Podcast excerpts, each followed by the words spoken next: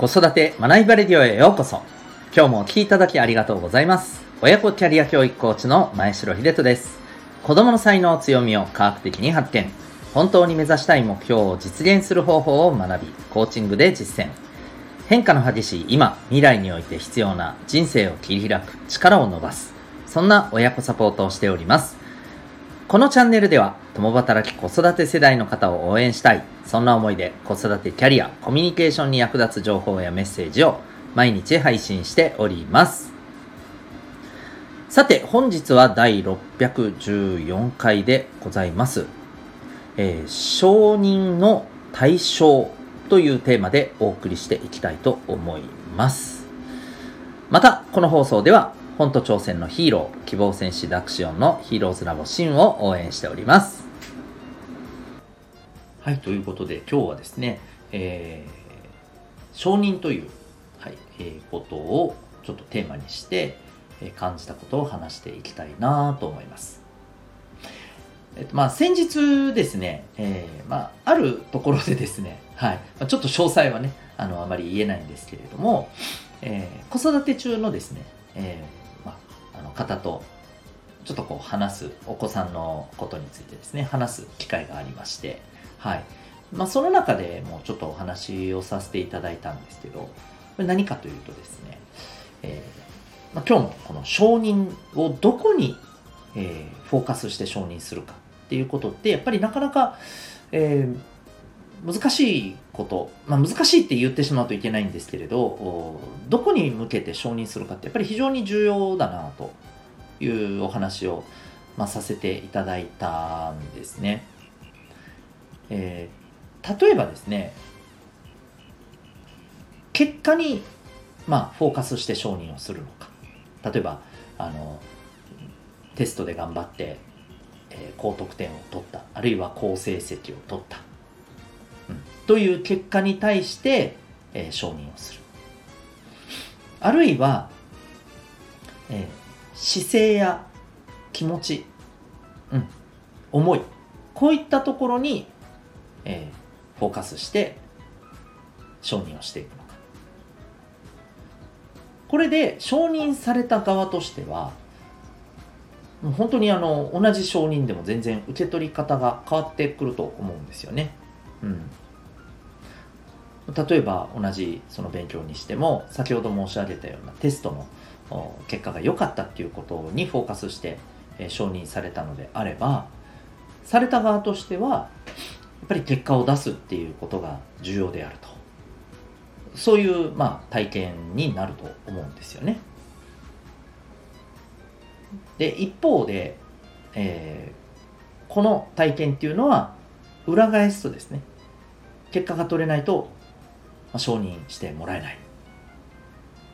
そういう、まあ、感覚を生み出す、えー原因にももちろんなり得ると。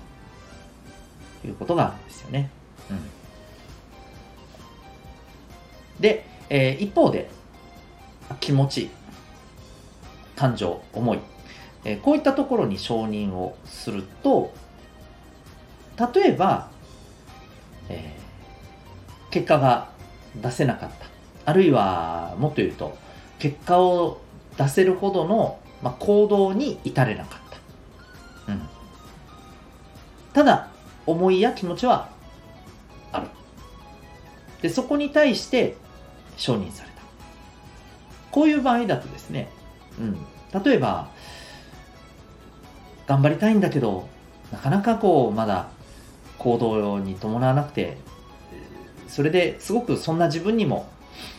自分に対してもなんか不甲斐ない。とか例えばそう思っているとしたらですね。そこを承認することで諦めずに頑張ろう。ふてくされずに、えーもう一度トライしてみよう。というふうにまあ受け止めることもできるかもしれません、まあ、一方で、えーこの 承認をすることによってですね。まあ結果が出なくとも承認される。というふうなまああの体験、うん、にもつながっていくと思うんですよね。はい、ここまで聞いてですね皆さんどう思われますでしょうか？どこにフォーカスを当てて承認するかということについてですね。よく言われてるのは結果ではないと。行動やあ、えー、ごめんなさい、えー、気持ちや思い、ねえー、そこに承認をすることって大事じゃないかと、え言われることがやっぱり最近は多いですよね。うん、でそれはもちろんあのモチベーションを上げていくっていうことがあの目的だったりあるいは行動に伴わなくて、まあ、気持ちがねなかなか前に向けない時に、えー、まあ、そこにね、えいわゆる勇気づけをするっていうことにもつながると思うんですね。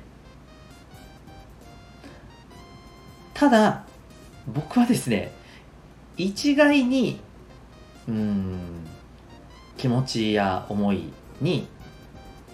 フォーカスをして承認することが必ずしもいいとは限らないと思うんですね。うん。まあもっと言うとですね、この気持ち重いっていうところが、まあ、どこにあるのか。ここが実はなかなかね、あのー、表面上ではね、押し量れないところってあると思うんですよ。例えばですね、それこそ、絶対に結果を出すっていうことにこだわりたいんだと。そんな風に、えー、思って取り組んできて、で、例えば結果が出なかった時にですね、いや、しっかり頑張ったじゃないっていう、その、ね、頑張ろうと、あの、一生懸命だったじゃないっていう、そういう気持ちに承認されてもですね、そんなことじゃないと。そういう問題じゃないんだと。いうふうにあの言われた側は感じ取っちゃうと思うんですよね。うん、そういう場合はやっぱり結果が出なかった。結果が出なくて悔しいなと。そこに承認することが大事だと思うんですね、結果出したかったよなと。優勝したかったよなと。勝ちたかったよなと、うん、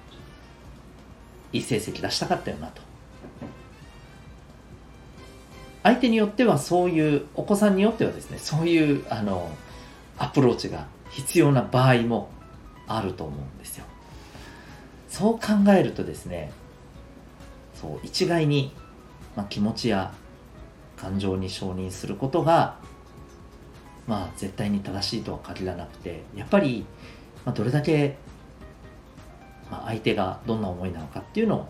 見るかっていうとこだと思うんですよね。相手が何に、えー、まあ、フォーカスしているのか。相手と同じものにやっぱりフォーカスしてそこを承認するっていうことが、えー、重要なことだと思うんですよね。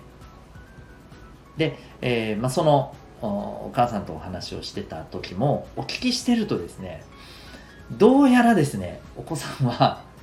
結果を求めて頑張っていたんだろうなというあの感じなんですね。うん。ところが、まあ、お母さんとしてはこの気持ち頑張ろうとしてたっていういや本当にねそこはもちろん大事なんですけどそこに対してあの頑張ったねって頑張ってたじゃんということをこう伝えてるんですけどどうもなんか本人に届いてない感じだと、うん、なんだろうなっていうふうなあのことをおっしゃってて、まあ、すごくね納得されていらっしゃったんですけどはいえー何をやっぱりですね、この相手が求めてるか、お子さんにしても、あの子供にしても、大人にしてもですね。で、そこを、こう、やっぱりピンポイントで承認できるかどうかっていうのが、やっぱり一番大事な承認のポイントなんじゃないかなっていうふうに思います。はい。えー、ということで今日はですね、えー、承認の対象ということで、まあ、何に承認するかっていうところがとても大切ですというお話をさせていただきました。最後にお知らせをさせてください。えー、っと、今のお話にも関わるんですけれども、何を求めるのか。まあ、一つ一つ努力して積み上げるということを承認してほしい、え、そこが大事だというふうに考える方もいらっしゃれば、いや、結果を出してこそだろうと。うん、自分は結果を出すことに徹底的にこだわりたいんだ。という方もいらっしゃいます。はい、これはもう子供大人、え関係なくですね。はい、でこれって、えー、環境で培われた部分もあるかもしれませんが、特にお子さんの場合はですね、えー生まれ持った特性がそうさせている可能性が非常に高いですなので生まれ持った、えー脳の特性を知ることでですね例えばこういったコミュニケーションでのですね行き違いっていうものも、えー減りますし、まあ、もっと言えばですね、えーそのお子さんの強み、うんえこれを徹底的に伸ばすというそんな子育てにつなげることも、えできます、はい。まあ、いわば取扱説明書が手に入るというふうにですね思ってもらったらいいんじゃないかなと思います、うん。ね、例えばあのそうですよね、えー弓矢という武器を持ってるのにわざわざ近距離まで行ってですね、えー弓矢を撃とうとしたらですね 当然のことながらなんか使い方間違ってるよって話になるわけじゃないですか、うん、やっぱり弓矢という武器を持ってるんであればいかに相手から距離を取ってね、えーこう攻撃していくかっていうことが重要になってきますよね、うん。まあ、そういうふうにですねあの持ってるものをどう生かすかってすごく重要だったりします。じゃあそんな生まれ持った特性なんてどうやってわかるんだと。えーこれ実は0歳児の赤ちゃんであってもですねなんと分かることできるんですね、えー生年月日ですかと。いや違います。実はですねこれ指紋なんです。指紋で実は脳の特性って分かるんです。でこれは占いではありません、えー200年以上ですね研究されてきた、えー極めて科学的なアプローチです。はい。え指紋と脳って実はですね、えーしっかりつながっているんですよ。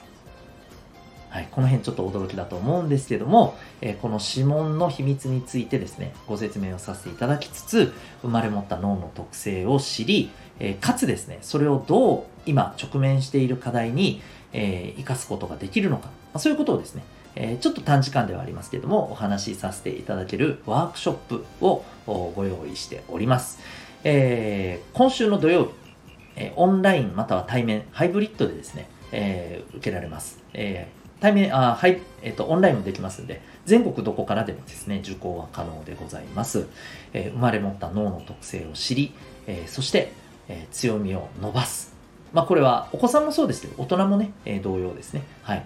えーそういうところにね、つなげていける、えーそんな指紋の秘密に興味はございませんでしょうか。えーよろしければですね、概要欄に、えーウェブサイトへのリンクを貼ってますので、詳細はそちらでご覧になってみてください。それでは最後までお聴きいただきありがとうございました。また次回の放送でお会いいたしましょう。学び大きい一日を